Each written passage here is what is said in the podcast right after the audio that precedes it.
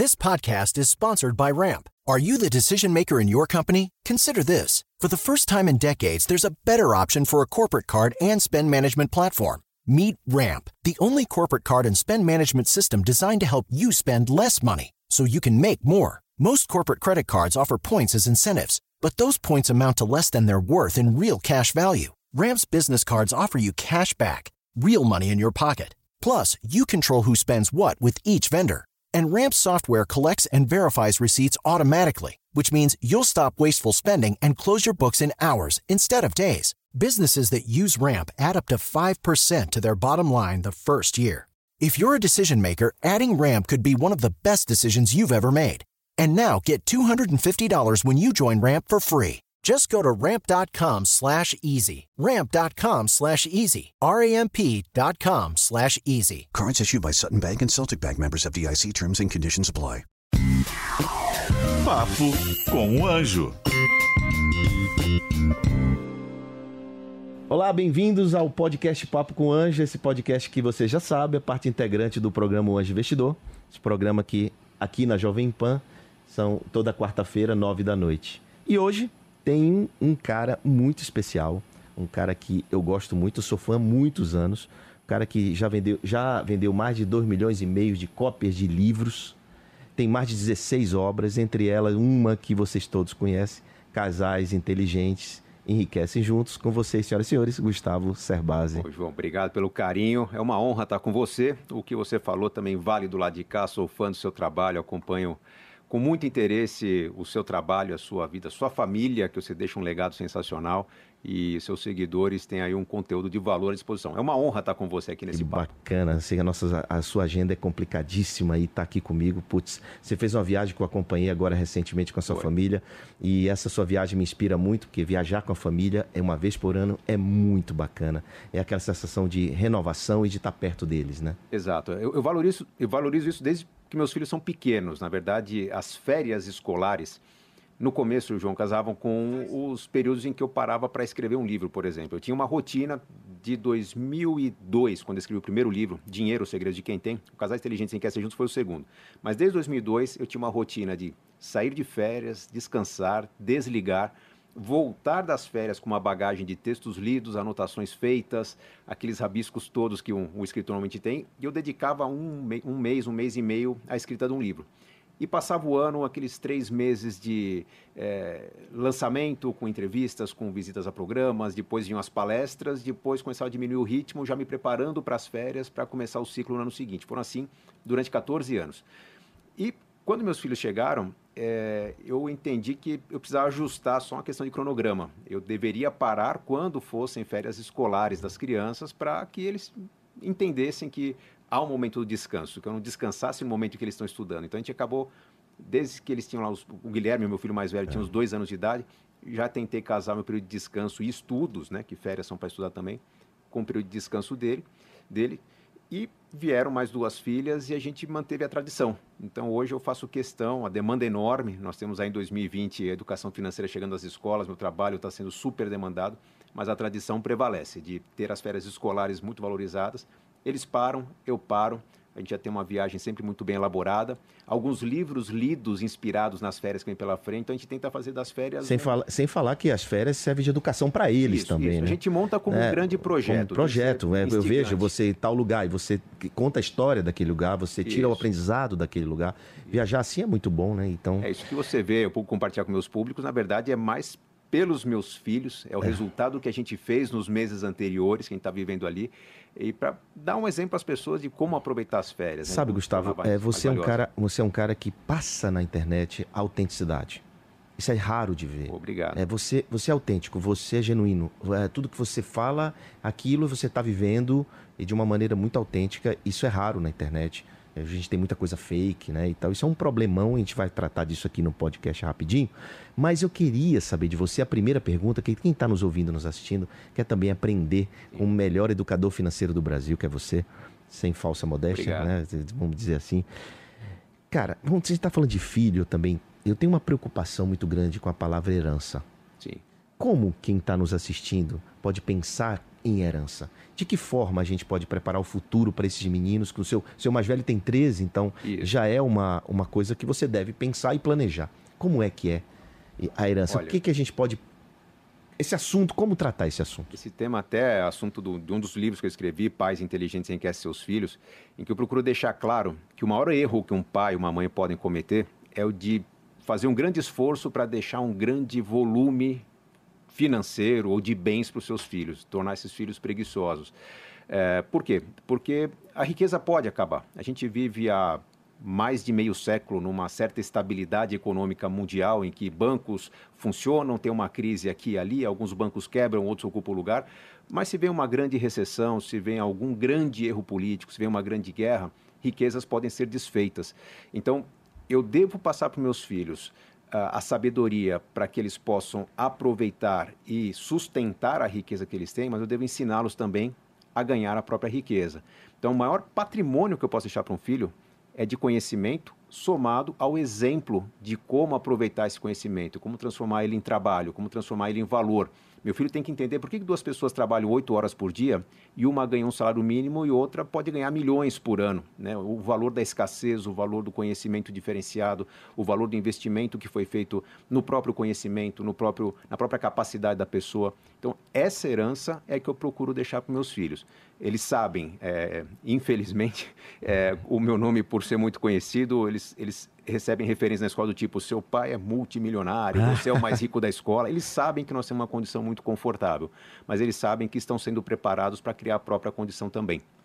É bom, é, eu, eu digo, eu também concordo com você e, e tenho, eu digo sempre que a herança tem que ser o suficiente é. é para não deixar o filho acomodado, né? É basicamente o que você fala, Exato. o que você faz, né? Porque se o cara sabe que tem aquela fazenda, aquele prédio, ou sei lá, qualquer coisa, aquilo no fundo, no fundo, vai acomodando, né? Então tô garantido. Exato. Tô garantido, então não vou correr atrás e tal. E a gente tem mais é que se preocupar, né, Gustavo, em, essa base, em dar deixar para o filho aquilo que a gente é de coisas, de conteúdo, de Sim. conhecimento, né, de legado mesmo, e não muita coisa material, porque esses valores vão vão vão meio que que mudando. Então você que está pensando nisso, eu acho que a lição aqui é essa, né? Procure deixar coisas que nunca te deram, ao invés de comprar coisas que nunca. Exatamente. Né? Essa é uma frase que eu até multipliquei no meu Instagram, que eu, eu que eu aprendi com você, é, que, que é importante a, a, o, o, jovem, a criança entender que o conhecimento diferencia, mas o exemplo que os pais dão de como usar esse conhecimento, o, o exemplo da honestidade, da honra, da dignidade, do respeito ao próximo, são tão importantes quanto aquele conteúdo que vai, é, com o diploma, abrir oportunidade do emprego fundamental. Então, é, é, um conjunto de coisas. Não existe educação só pela escola e nem só pela família. Né? Nós temos que buscar ferramentas, mas temos que saber usar essas ferramentas de maneira ética e correta também. E isso só pelo exemplo a gente consegue passar. Sem sair ainda do tema família, eu não podia passar esse podcast aqui primeiro para te agradecer, é um dos primeiros livros que eu, bem vendidos que eu escrevi foi o Educando Filhos para Empreender. Sim, fantástico. E esse livro, ele era um, um, livro simples, né? Não é um livro complexo, mas esse livro, a, o prefácio foi do Serbase e foi assim um dos, um dos primeiros livros que eu vi que a tese do do, do autor é um pouco diferente da tese do, da, da pessoa que fez o prefácio. Sim. Então, a minha tese do, no livro era de, não dê mesada ao seu filho. E você tem orientações Sim. financeiras no sentido do controle, de dar a mesada para os filhos. E eu te fiz esse convite, a gente nem se conhecia direito, mas você aceitou na hora. A gente acabou se conhecendo. é, claro, a gente já se conhecia, mas não, é, pessoalmente. É, não pessoalmente, da maneira que ficou depois, né? Mas é, e, e no final, no, durante o prefácio, você diz assim: bom, na lógica do João faz sentido. Eu digo que, poxa, não tem receita de bolo, né, para educação familiar de filhos, né? Não, não tem. Né? Não tem. Na verdade, eu tenho três filhos totalmente diferentes um do outro, e se eu quiser que todos os meus filhos tenham um desempenho escolar sensacional e passem nas melhores faculdades é, e sejam profissionais é, sensacionais trabalhando ou empreendendo, eu vou criar duas possíveis situações. Ou eu vou me frustrar, ou eu vou frustrar meus filhos. Porque eu tenho que entender que cada ser humano tem, primeiro, um setup inicial, que a gente não sabe explicar exatamente por que, que personalidades são tão diferentes, paixões são tão diferentes. É, pode, podemos acreditar isso ao, a, astrologia, a, a, ao momento biológico da pessoa, mas enfim, as pessoas são diferentes. Então, um bom pai e uma boa mãe tem que saber, primeiro, entender o seu filho o, o, seu filho, que eu admiro muito, sou um fã dele, o Davi, por exemplo, é, é, é, ele é um cara que se espelhou no pai para poder é. É, é, tocar toda uma vida focada no empreendedorismo. Eu tenho três filhos em que o meu filho mais velho ele tem vontade de trabalhar como o pai, que para ele trabalhar como pai é trabalhar de casa. Eu tenho a filha do meio que é estudante exemplar, que quer passar numa faculdade sensacional, porque ela quer ser cientista e ajudar as pessoas a chegarem a Marte. E eu tenho uma filha mais jovem que é artista. Então, se eu tentar é, passar para esses três filhos a mesma educação, eu vou ter pelo menos um ou dois filhos frustrados. Então, eu tenho que saber me colocar no lugar deles. E à medida que aparecem os talentos, eu tenho que ir soltando a corda, dar oportunidade. Quem é artista não pode ser podado na hora do show. Quem é intelectual tem que ter livros à sua disposição. Quem quer ter uma vida um pouco mais de self-made man tem que entender quais são as ferramentas, que cuidados tem que tomar, porque ele não vai ter o, o zelo de um empregador lhe dando 13 terceiro e férias para ele poder desfrutar é. lá na frente. Então, é, muita conversa muita reflexão, muito, olha, tá vendo aquela situação? É muito parecido com o que você quer viver lá na frente. E isso vai dando insumos para esses vai. jovens construírem os, os seus próprios é, castelos de riqueza. Eu, é exato, eu digo também que você não precisa ter seus erros, você pode também aprender com os erros dos outros, né? E com os ensinamentos alheios, olhando o que está acontecendo. E a internet te ajuda nisso, né? Porque está tudo disponível. É. E, e na nossa época não era assim. A gente tinha que ler livros, é o jeito. Sim. Né? E, e, entender e aceitar o conteúdo que era disponibilizado na televisão. Exato. É, os livros agora têm cara, têm voz, né? É, tem, é, é o que a gente está fazendo aqui, não é? Na, na, verdade, a gente está extraindo coisas importantes do livro. Dos livros. Bom, é, uma das coisas que você fala, é, que você fala com muita propriedade, que você é, ensina e orienta, é a, o comparativo de essa história, principalmente dos imóveis, né? Do cara que quer comprar um imóvel e do que alugar o imóvel. E certo dia eu vi um vídeo teu, um vídeo é, muito interessante, onde você orienta essa e você calcula essa diferença. Sim. Se você, se você eu queria muito que você fizesse essa simulação aqui, é, de alguma forma, para explicar para as pessoas que muita gente, ah, eu quero ter meu, minha casa própria. Sim. Eu não quero alugar porque aluguel é prejuízo. E você provou que não é prejuízo. Exato. Como foi? Como é isso? É bom, vamos lá. Vou, tentar fugir dos números, porque alguns estão ouvindo no trânsito, alguns vão estar ouvindo aí em situações que não podem notar, mas vamos pensar que o imóvel ou a situação da casa própria deu muito certo no Brasil por muitos anos, porque era um país que estava se urbanizando. Você tinha uma pequena propriedade rural, é, você fazia uma casinha, construía uma casinha, a cidade chegava até essa propriedade, a valorização era incrível. Então, muitas famílias se viram saindo da pobreza para a prosperidade pelo fato de terem comprado a casa própria e terem pago essa casa durante 30, 35 anos.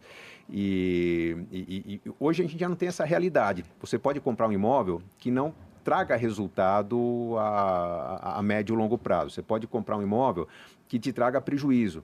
E a compra do imóvel não é necessariamente uma forma eficiente de acumular riqueza. Você pode é, acumular riqueza comprando partes de empresas que investem em ações, você pode investir em títulos, você pode investir em debentures.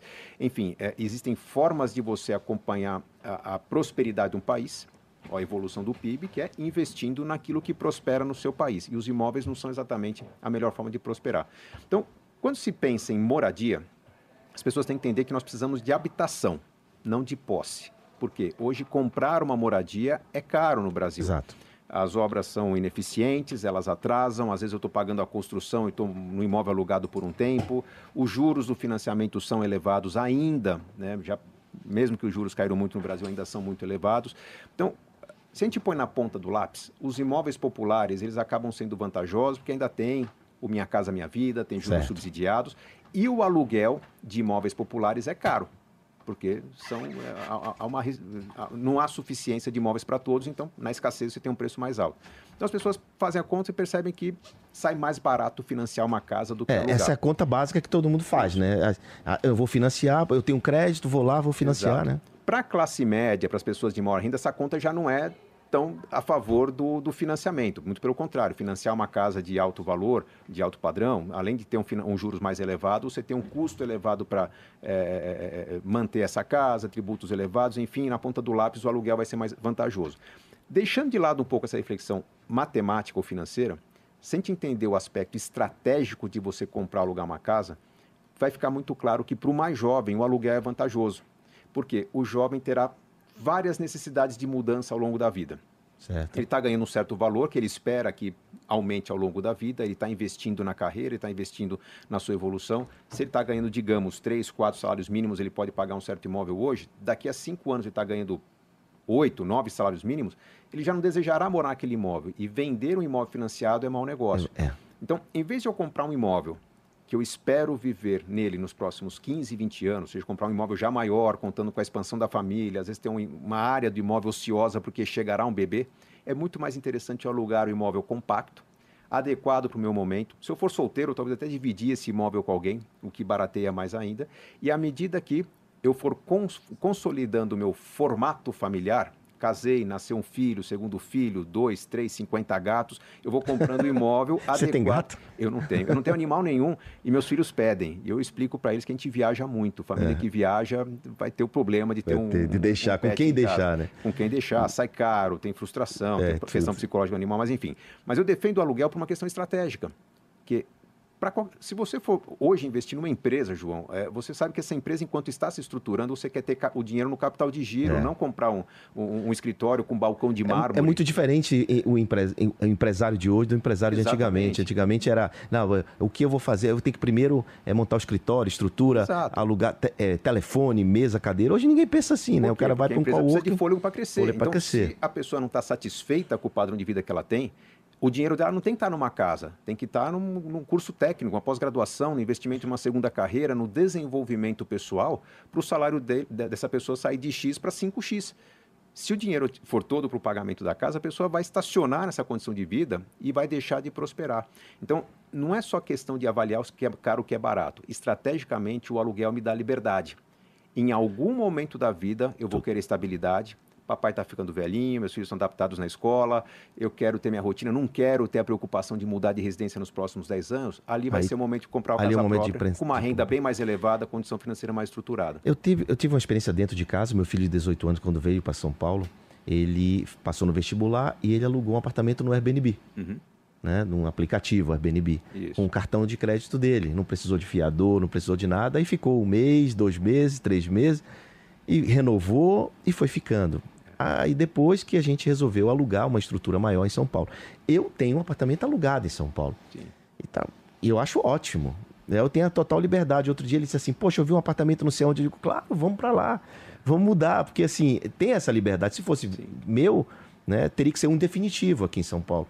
Então, enquanto só está eu e ele aqui, não está a família toda, a gente está. É, e assim como não seria errado você ter um imóvel próprio, não, se claro. tivesse comprado uma grande oportunidade, pensando na valorização, e essa pensando... compra não estivesse atrapalhando os seus demais planos. Tem mais planos, que meus planos hoje são investimento em startups. Então... Para a maioria das famílias, uh, a casa própria pode significar conforto, pode significar aquela, o orgulho de ter o que é seu, que na verdade não é verdade enquanto você não quita, a casa é do banco até você quitar. Mas, na verdade, ela acaba sendo o, o, o grande limitador da prosperidade. A pessoa não consegue ter fôlego para falar, puxa, estou insatisfeito, então vou fazer um MBA, vou buscar uma outra carreira, vou fazer uma outra faculdade, vou, vou, tirar um sabático, estudar um ano fora. A pessoa não consegue, porque ela não conseguiu fazer a reserva necessária para esse tipo de aventura. E, e, reserva é um grande problema, né? Hoje em dia as pessoas não, não pensam em investimento, não pensam pensa só em gastar. Né? Eu diria que está mudando com a nova geração. Essa nova geração. Que já não pensa em ter o automóvel, já não pensa em ter a propriedade da moradia, está pensando em compartilhar bens para deixar o resultado do ganho do seu trabalho é, destinado, investido para um futuro curso, para uma futura moradia ou mudança de vida para um outro país. Então, é, é, essa juventude quer mais experiências, quer mais aprendizado, porque eles perceberam que as carreiras mudam muito rapidamente. Então, pensar em ter uma moradia, hipótese alguma para esses jovens, porque isso não combina com a vontade de querer conhecer vários países e aprender várias coisas e ter várias experiências profissionais ao longo da vida. Você, você é um cara que conseguiu fazer uma migração muito inteligente do mundo tradicional é, da televisão, que você sempre foi um cara também de televisão, para o mundo digital, para a internet, né? É, a gente está tentando, Não, né? Um grande elogio tá você falar que eu consegui. você está lá, você está lá, na tentativa. É, tentativa orgânica, diga-se é. de passagem, né? É. Você é um cara orgânico, você é autêntico, você cresce organicamente, isso é muito, muito bacana de ver. E, e eu queria entender se é o, se, qual é o conjunto, né? É, muita gente quer fazer isso, mas força a barra.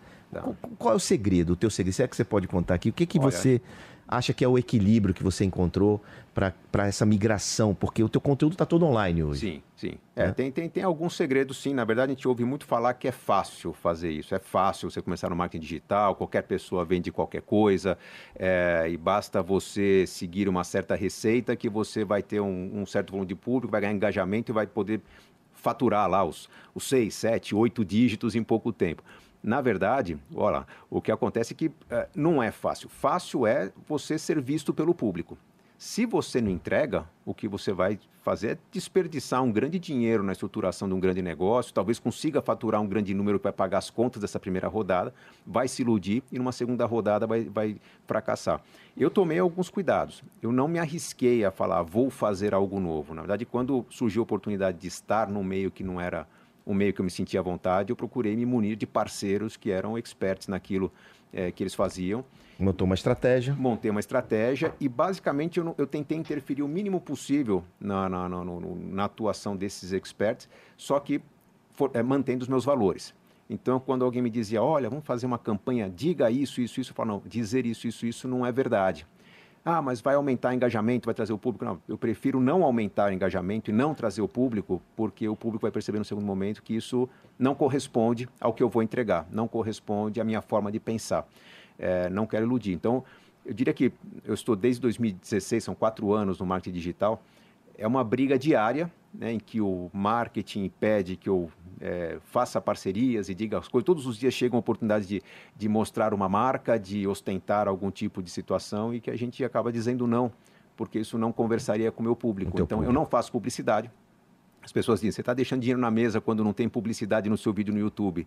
Pois é, mas estou falando de inteligência financeira. Se inteligência financeira é você não sucumbir a armadilhas da propaganda, eu não quero ter propaganda. Então a gente abre mão de uma receita que poderia ter, mas é, valorizando a reputação, a credibilidade, principalmente a isenção do meu nome para opinar sobre produtos e serviços financeiros. Muito bem. Bem, é, você, no começo do nosso papo aqui, você falou que agora o Brasil a gente vai ter educação financeira na base. É que significa isso?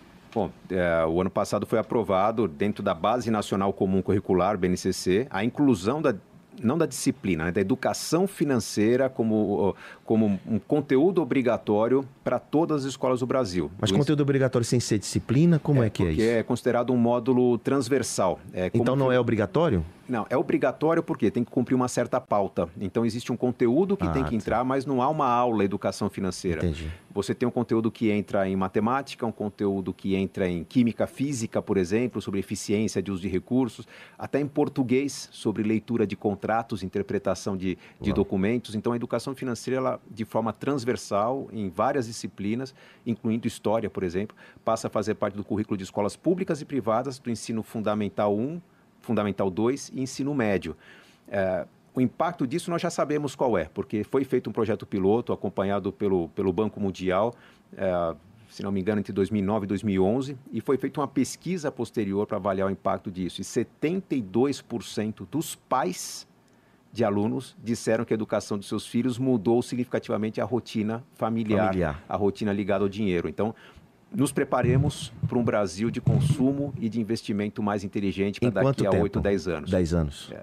Vai ser um impacto bem interessante. Eu acho que desde já, já, a influência já começa nas famílias, mas essa geração vai saber é, é, lidar de forma inteligente com crédito, vai se preparar para investir de forma eficiente e principalmente para saber fazer escolhas de forma ponderada, quantitativa, qual que é o melhor produto, qual que é o mais eficiente, por que comprar no meu bairro e não comprar num bairro vizinho, o benefício uhum. que eu tenho no meu entorno. Então, é um conteúdo que privilegia não só a organização financeira, mas os aspectos econômicos que trazem bem-estar para a população. Teremos outro Brasil daqui para frente. Eu não tenho dúvida, Jô. Eu não tenho dúvida porque é, é, nós temos o país mais rico do mundo em todos os aspectos. É fartura de minerais, de solo, fartura climática, a estabilidade climática que nós temos. Não temos grandes desastres naturais, mas nós temos um desastre educacional no Brasil que impõe à nossa economia um atraso de não é de décadas, nós estamos séculos atrasados. Quando você viaja para a Europa, você viaja para os Estados Unidos, você vê o quanto que nós temos que remar para alcançar o que esses países já alcançaram. Mas a educação é, é, é, empreendedora, a educação financeira, é, de certa forma, tira parte desse atraso e faz com que a gente consiga correr atrás do que nós perdemos esse tempo todo. Então, acho que nós estamos num período de transformação muito interessante. O Brasil de daqui a uma ou duas décadas será um Brasil bem mais interessante do que o Brasil de hoje, que já Tá, tá bem melhor. Um a gente bem, bem tem, bacana. A gente nunca teve tantos investidores em bolsa de valores como a gente tem ultimamente, né? É. E os investimentos startups, né? Tem muita gente que está nos assistindo, são empreendedores também, tem aí seus sonhos e de, de seus projetos. E o que, que você acha disso?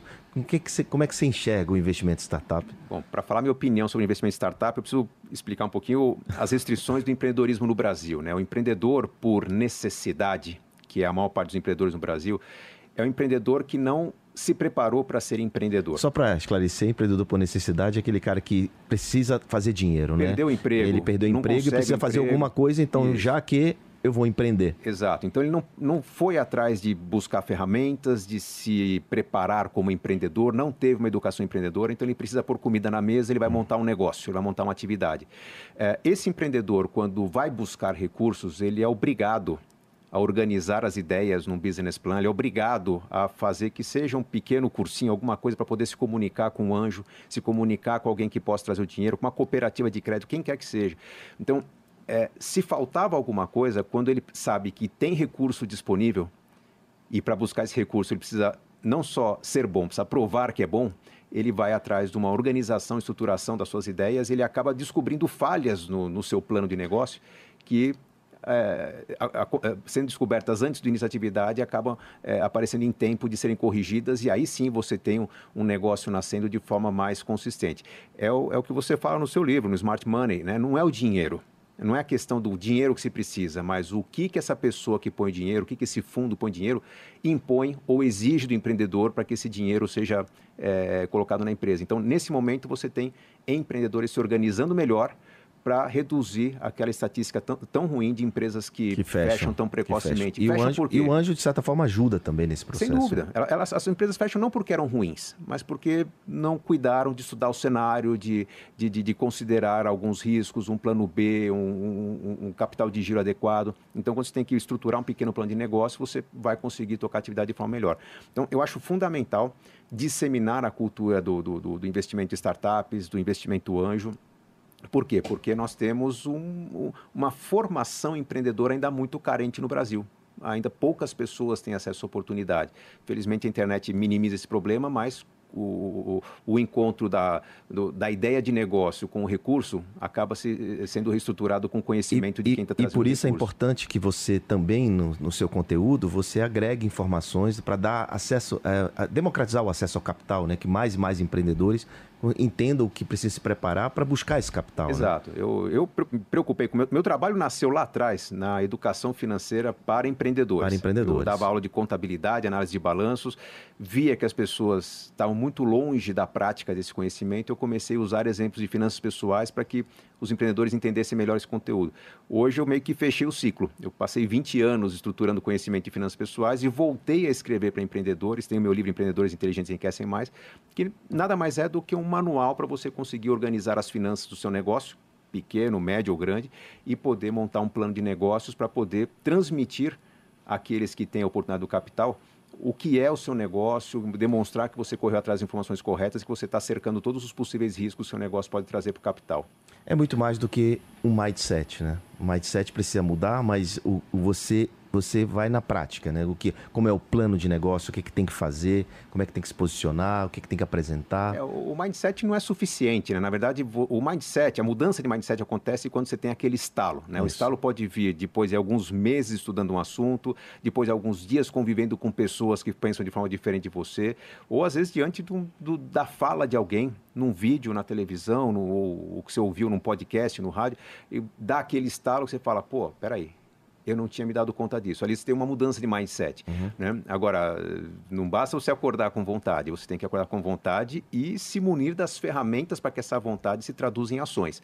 Né? Então, o, o, a, a, transformação do mindset ela, ela, ela é, um conjunto, é um resultado de um conjunto de ações que incluem educação, o convívio com as pessoas certas, a busca de referências múltiplas e a experiência. Né? Eu acho que o maior erro que a pessoa pode cometer é, após algumas falhas, desistir. Né? Ah, eu desisti de empreender porque já quebrei três vezes. Pô, mas agora que você diminuiu muito a chance de quebrar, você vai desistir?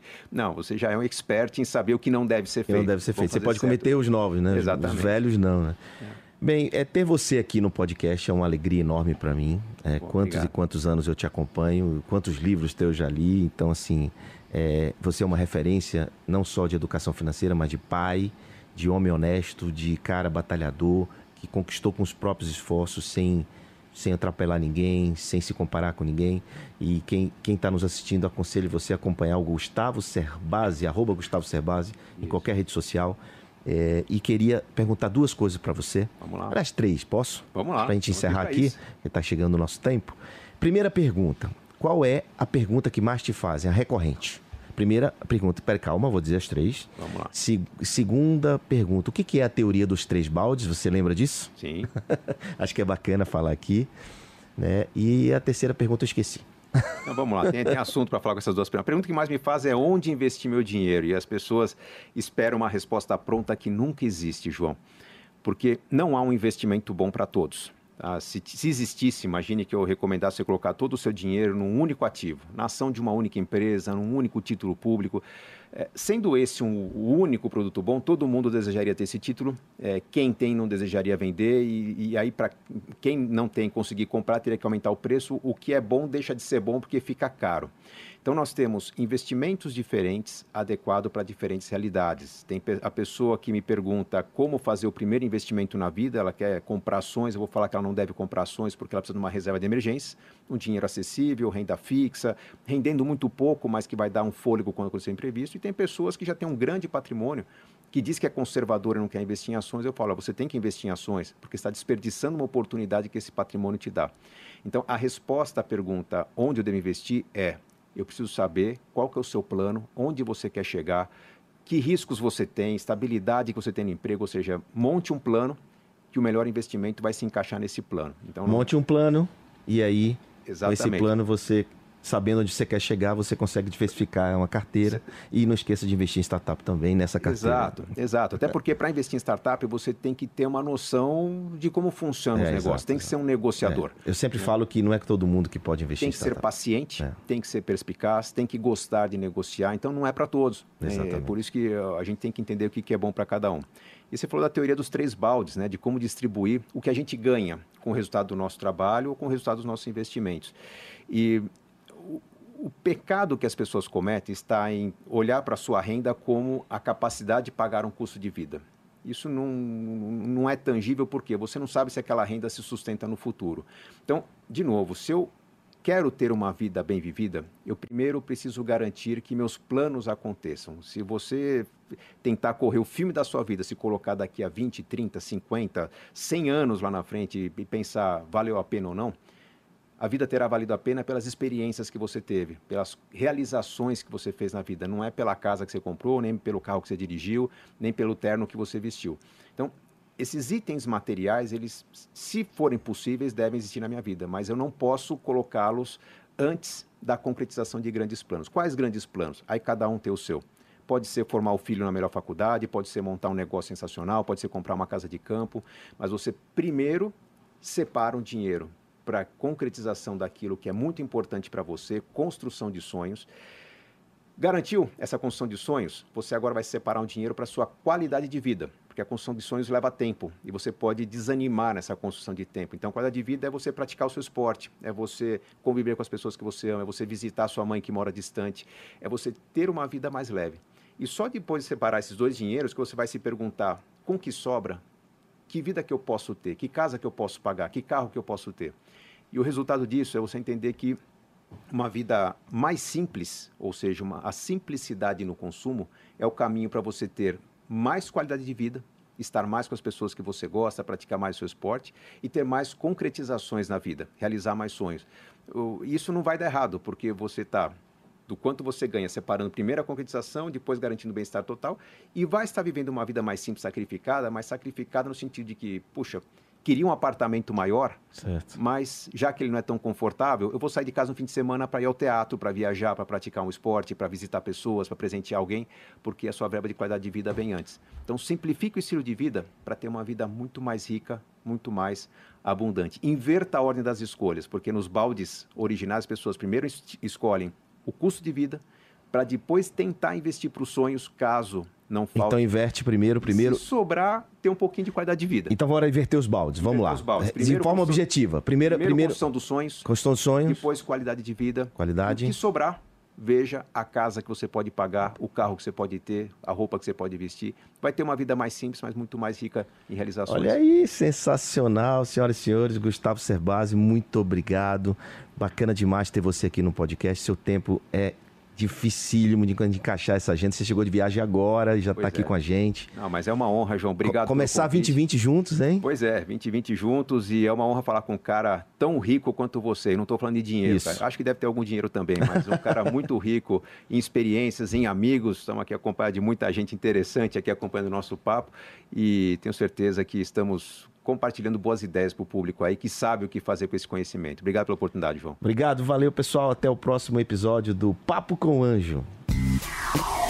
Papo com o Anjo.